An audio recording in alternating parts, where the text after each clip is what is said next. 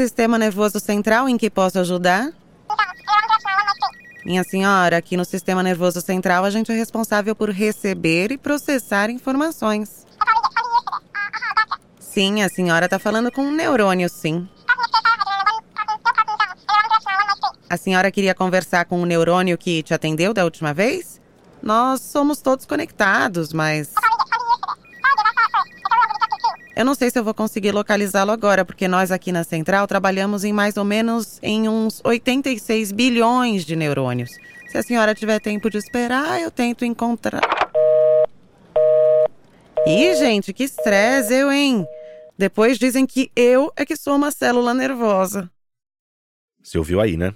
O sistema nervoso é uma central complexa, com muitos funcionários, e carrega uma boa cota de responsabilidade.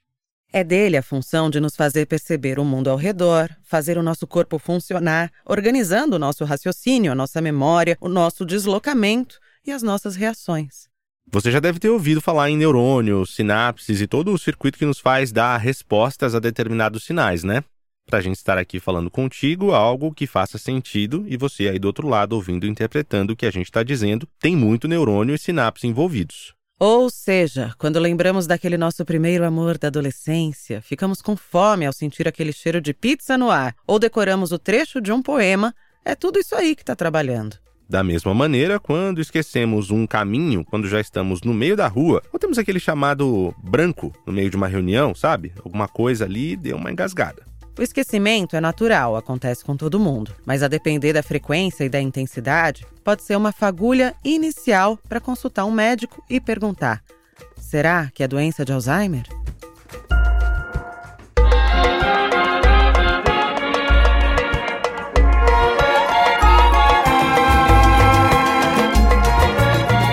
Eu sou Renan Suquevicius.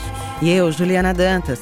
E você está no Curso da Vida, podcast da revista Mais 60 do Sesc São Paulo. A gente parte dos artigos de lá para ter conversas novas por aqui.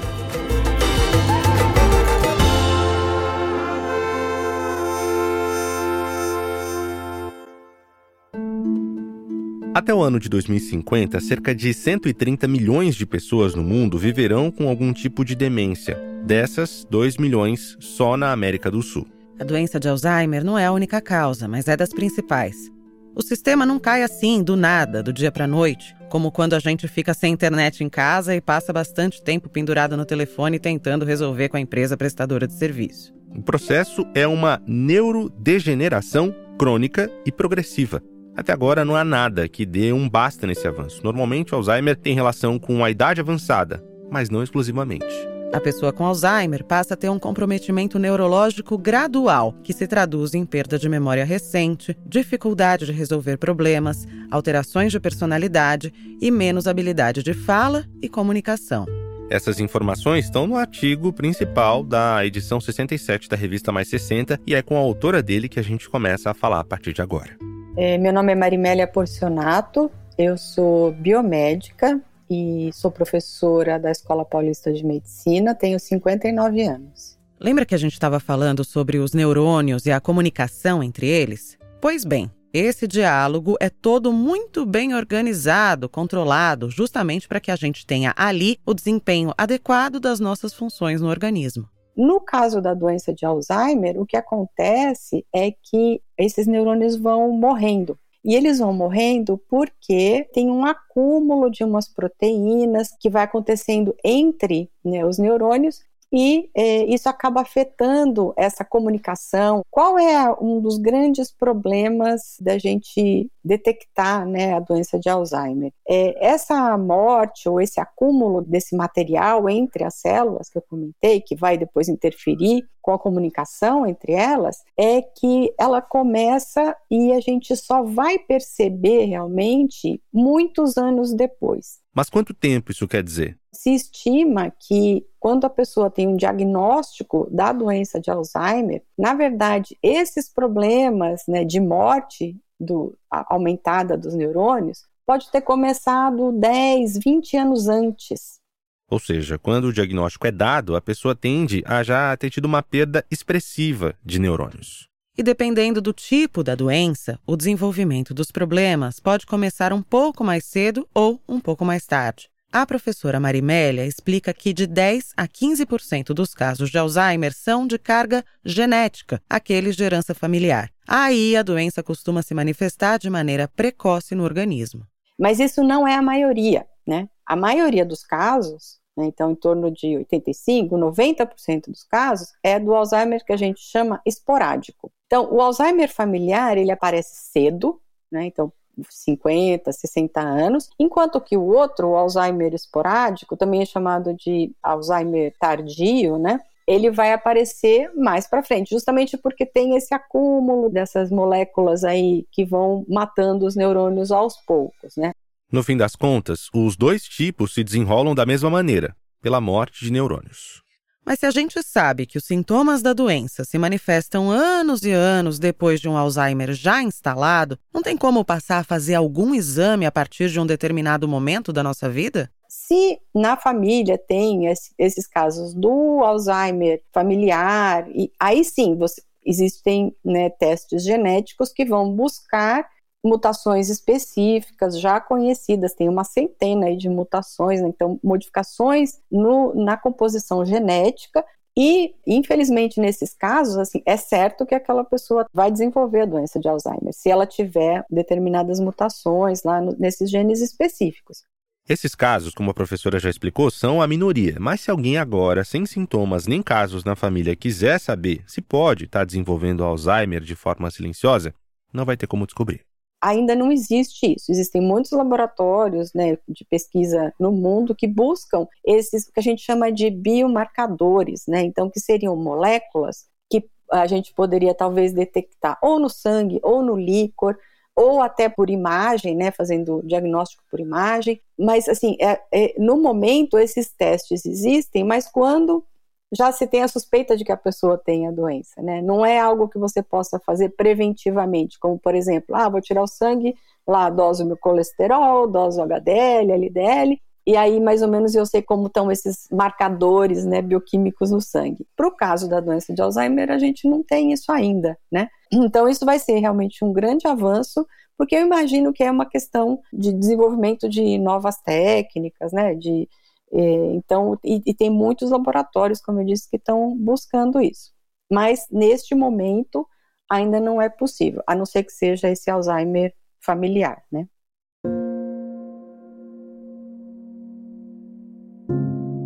Quem é você? Uma pergunta histórica, filosófica, existencial e que ao longo dos séculos atravessa o ser humano em busca do sentido da vida. Também foi o estopim para a professora Deusivânia ir em busca de si própria.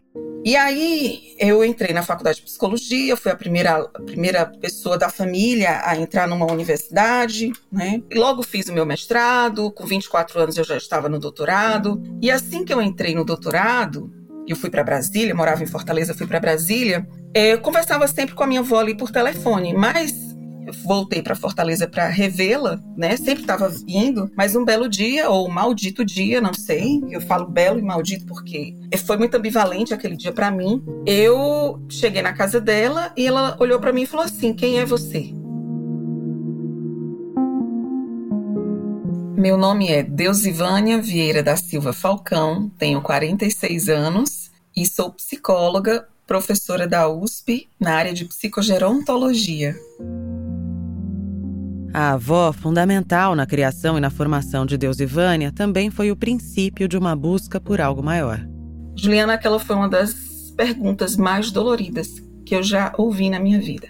Eu até fico um pouco tensa em falar, né? Porque o amor que eu tinha por ela era muito grande e assim, como a minha avó tinha esquecido de mim, a partir dali eu comecei a viver esse luto, né? Antecipatório. Eu chorei muito, eu fiquei muito angustiada naquele dia. Eu era uma psicóloga que já estava no doutorado, mas não conhecia absolutamente quase nada sobre doença de Alzheimer, porque eu não tinha visto isso nem no meu mestrado, nem na minha formação. Na volta para Brasília, o tema de pesquisa de doutorado se transformou em Alzheimer. Isso foi em 2002. E desde então nunca mais parei de estudar, nunca mais parei de fazer pesquisa, nunca mais parei de ajudar familiares, cuidadores e pessoas com a doença de Alzheimer. Aquilo virou um propósito de vida. A avó de Deusivânia, incentivadora dos estudos da neta, morreu no dia seguinte à defesa de tese de doutorado dela. Tudo o que ficou de bom ou de ruim do processo de cuidados com a avó acabou se transformando em estudo e difusão de informação. Esses conhecimentos de tantos anos para que outras pessoas também possam reconhecer que diante de um problema sempre há possibilidades de você criar soluções ou de você lidar melhor com aquele problema, ressignificar aquela dor, que foi o que eu tentei fazer, tentei ajudar minha família. Sou muito grata à minha avó por tudo que ela fez por mim, porque eu acho que isso dá sentido à vida. A gente tem que estar toda hora buscando esse, realizar esses propósitos de vida. E é isso. Estar atento aos sinais pode ser fundamental. Não naturalizar o esquecimento como se ah, é coisa de velhice, coisa de velho. Quanto mais tempo passamos subestimando lapsos de memória, mais tempo perdemos e a doença vai migrando de estágio. O mesmo vale para quando percebemos que a pessoa se descuida da própria higiene ou quando deixa de gostar do que sempre gostou de fazer, como cozinhar, por exemplo. Claro que o diagnóstico, quem fecha, é um médico especializado, mas estes são alguns dos indícios que podem nos ajudar a pedir essa avaliação profissional. Para lidar com tudo isso, e eu acho que o que ajuda bastante, Juliana, é psicoeducação. Eu trabalho com, com os familiares né, nesse sentido, de ensinar para eles mesmo, primeiro sobre a doença, porque a ignorância ela prejudica bastante né, a falta de conhecimento mesmo, os estigmas que tem em torno da doença de Alzheimer são muito grandes. A gente vê que parte dessa falta de respeito à autonomia que nós temos, né, quando não temos a, o conhecimento sobre a doença, ela é muito, ele é muito grande pela falta realmente de, de por tudo esses estereótipos, preconceitos e comportamentos que marcam, né, estigmatizam uma pessoa com a doença de Alzheimer. A gente não pode esquecer que aquela pessoa ela é uma pessoa além de, antes de ter a doença. Ela não é a doença de Alzheimer, ela é uma pessoa que tem a doença de Alzheimer. Preservar a autonomia possível de cada pessoa é fundamental. A vida social possível também. Como você gostaria de ser tratado?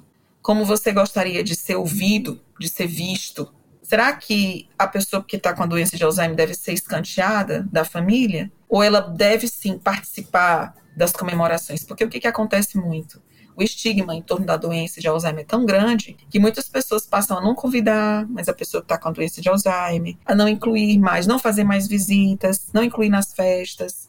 Não, não dizer, ah, ela já esqueceu tudo mesmo? Ah, ela já, isso é, isso é, já gaga, não vai nem lembrar. Que é isso, gente? Ela é uma pessoa, ela é um ser humano.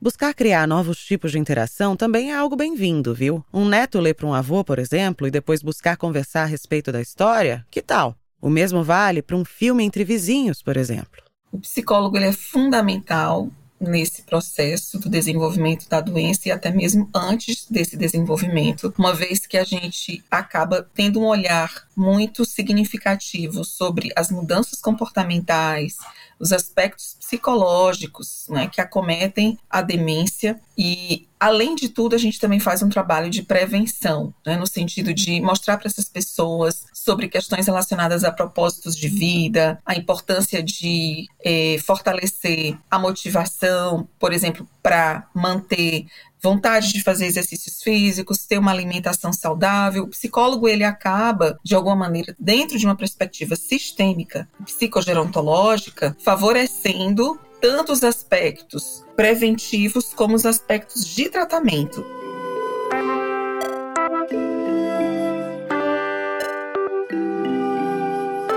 Ei, Renan, tá ouvindo? Tô ouvindo, alto e claro. É, quando a musiquinha muda aqui é porque chegou a hora, a hora de ouvirmos juntos as dicas culturais dos frequentadores do Sesc São Paulo. Eles fazem parte do TSI, é o Programa de Trabalho Social com Idosos feito nas unidades do Sesc São Paulo. Nosso giro deste episódio começa com a Isabel Moreira, de 70 anos, que frequenta o Sesc Guarulhos. Sempre tem um livro como companhia e vem indicar Comédias para se ler na escola, de Luiz Fernando Veríssimo, da editora Objetiva.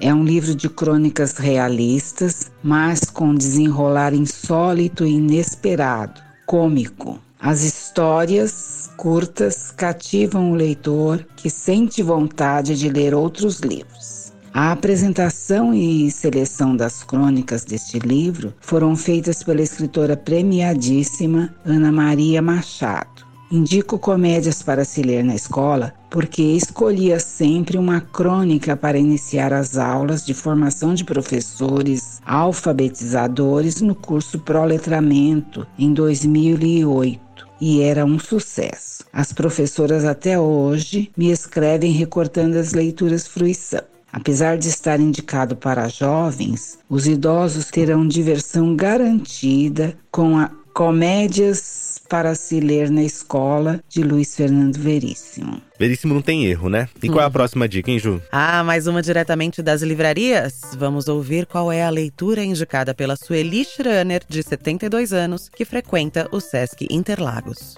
Morrer é melhor que desaparecer? Quando uma pessoa desaparece, a gente se pergunta: será que está viva? Perdeu a memória? É impossível saber. Uma angústia sem fim são perguntas que nos ocorrem ao ler o livro Por Favor, Cuide da Mamãe, da escritora sul-coreana Kyung Suk Shin, um retrato da Coreia do Sul contemporânea. Ela foi deixada para trás em meio à multidão. Estava com o marido, com quem foi casada por mais de 50 anos. Como fez a vida toda, ele supôs que ela o seguia. Foi a última vez que a senhora Park, uma mulher de 69 anos, foi vista na plataforma da estação do metrô de Seul. O livro começa com os filhos brigando para escrever o folheto a ser distribuído. Na procura por ela, começa a saga da família, uma busca permeada por culpa, questões existenciais e filosóficas. O cuidar, os afetos, remorsos e as feridas de relacionamentos desgastados ao longo da vida pior, a constatação de que não sabiam quase nada da vida da mãe. Interessante conhecer a forma de cozinhar, as comidas, as mudanças climáticas, o contraste entre a vida rural e na cidade. Trata das dificuldades universais de uma mãe por manter a casa funcionando e zelar pela educação dos seus filhos. Não se preocupe com nada em casa e, por favor, se cuide. É a única coisa que sua mãe quer de você frase da página 20 do livro que reforça o dito popular: Mãe, é tudo igual, só muda o endereço. Uma história sobre família, amor, perda de memória e luto. Eita, fiquei bem curiosa para ler esse, viu? Já vou fuçar. Qual que é a última dica dessa rodada, Renan? Vem aí um longa-metragem que tem como pano de fundo justamente a doença de Alzheimer, nosso tema de hoje. Vamos ouvir. Sou Hélio Nogueira, frequentador do Sesc Santana, o filme é O Diário de uma Paixão, do diretor Nick Cassavetes, feito em 2004. Nele, um senhor conta sobre Noah e Ali, dois jovens, ela uma menina de uma família rica, ele um jovem muito pobre, que se conhecem, se apaixonam, mas a família da moça impede o namoro, inclusive interceptando a correspondência entre eles. Anos mais tarde, se reencontram e a moça tem que escolher entre o seu amor da adolescência e o noivo rico. A história deste amor é narrada para uma senhora que na clínica geriátrica com Alzheimer não se lembra mais das pessoas, mostrando de uma forma delicada e carinhosa como tratar essa doença. Não quero dar spoiler, e dizer como termina essa história, mas tenho certeza que todos vocês que ainda não o assistiram se apaixonarão por ele e torcerão pelo casal. Não deixem de vê-lo. Filme com Rachel McAdams e Ryan Gosling. E daqui a pouquinho a gente vai contar uma curiosidade do Ryan Gosling por aqui. Você já vai entender o porquê. Tava fuçando aqui e vi que esse filme está disponível em pelo menos dois serviços de streaming: HBO Max e Prime Video.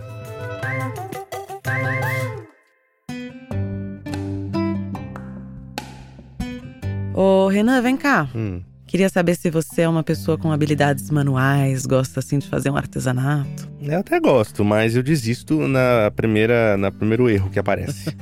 oh, o máximo de habilidade manual que eu tenho é na cozinha, olha lá, viu? Cortar uma cebola, fazer uma comidinha rápida. Mas hoje a gente vai conhecer uma pessoa, mas muito habilidosa. Olá, meu nome é João Stanganelli Júnior, tenho 67 anos, sou conhecido como vovô crocheteiro e é, atualmente estou artesão.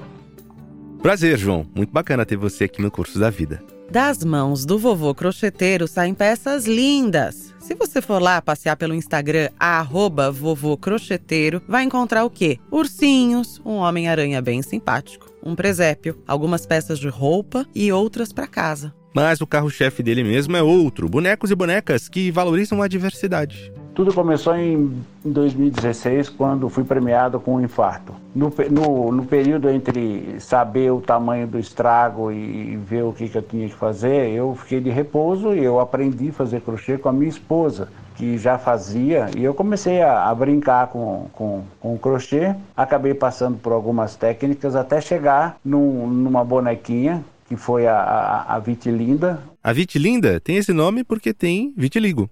E é linda uma primeira boneca que eu fiz para presentear minha neta e eu resolvi colocar minhas manchas nela. Olha que presente amoroso de vô para neta, uma bonequinha com vitiligo, assim como ele mesmo. Aí quando eu mandei a foto para minha filha, ela acabou fazendo um texto e postando no, no site Razões para Acreditar, e isso daí acabou bombando na internet para o mundo inteiro. Tem aquele pessoal mais conservador que acha que crochê é coisa de vovó, né? A gente tá vendo aí que é coisa de vovô também.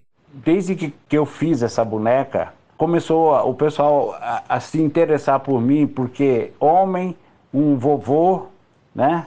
E, e, achar até de certa forma engraçado. Eu só recebi um, um, elogios quando eu comecei a fazer essas bonecas, inclusive, principalmente as bonecas inclusivas, tudo começou a fluir numa rapidez muito grande com relação a esse trabalho em si, porque ela leva representatividade, alento, autoestima e, e foi isso que me levou a ter continuidade. Eu sou um, eu sou um cara que é, não tô nem aí pro riscado, não tô nem aí pro meu vitiligo também. E talvez o, o cara lá em cima falou: é esse cara aí que vai ter que ir. Né? Então, para mim é tudo normal, é tranquilo. Eu me sinto... É bom ver alguém assim como o João, né? Porque na nossa sociedade machista, muita gente ainda estranha um homem fazendo crochê.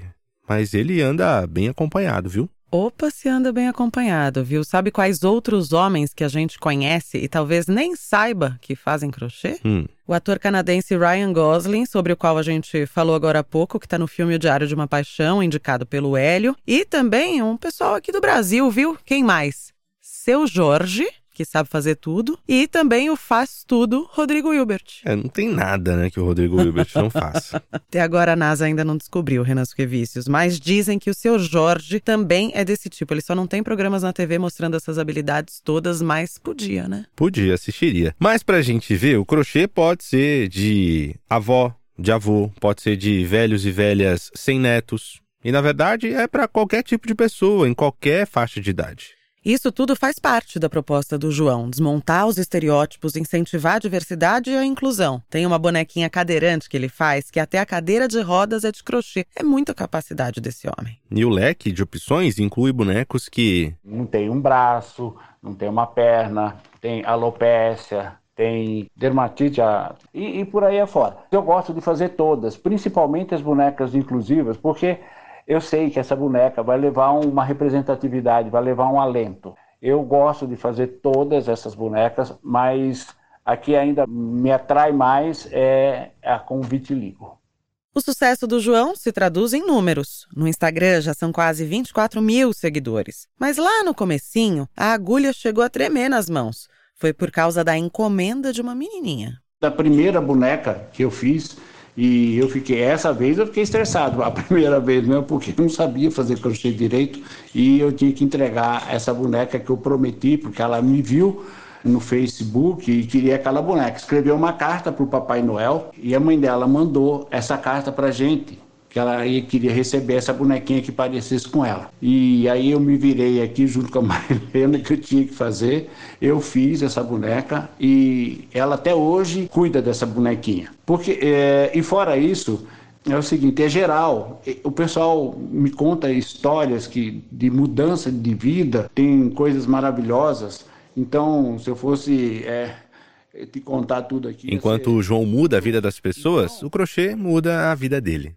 Mentalmente me sinto muito bem, a saúde ótima.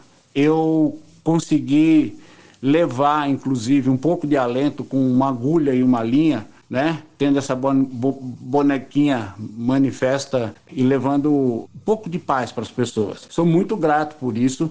Hoje a minha vida é bem diferente da, da que era, continua sendo uma, um, algo assim muito é, digamos, na correria, mas é uma coisa gostosa. Eu não me sinto cansado. Posso estar cansado, não estressado, como era antes. Então, antes eu era cansado e estressado. Hoje eu fico cansado, é bem diferente. Ai, Renan, eu adorei ouvir o João e adorei ficar passeando pelo Instagram dele, vendo todas as peças. Pro ouvinte que quiser ver também, vou repetir, tá? O arroba é vovô crocheteiro, tudo junto no Instagram. Valeu, João.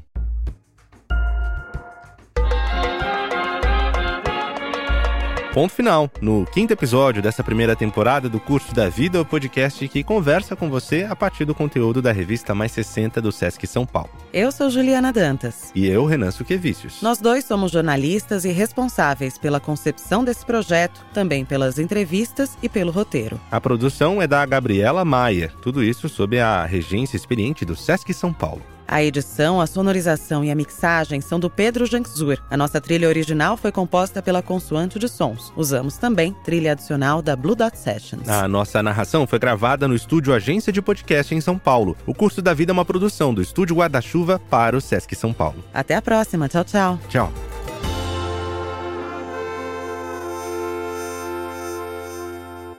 Realização Sesc São Paulo.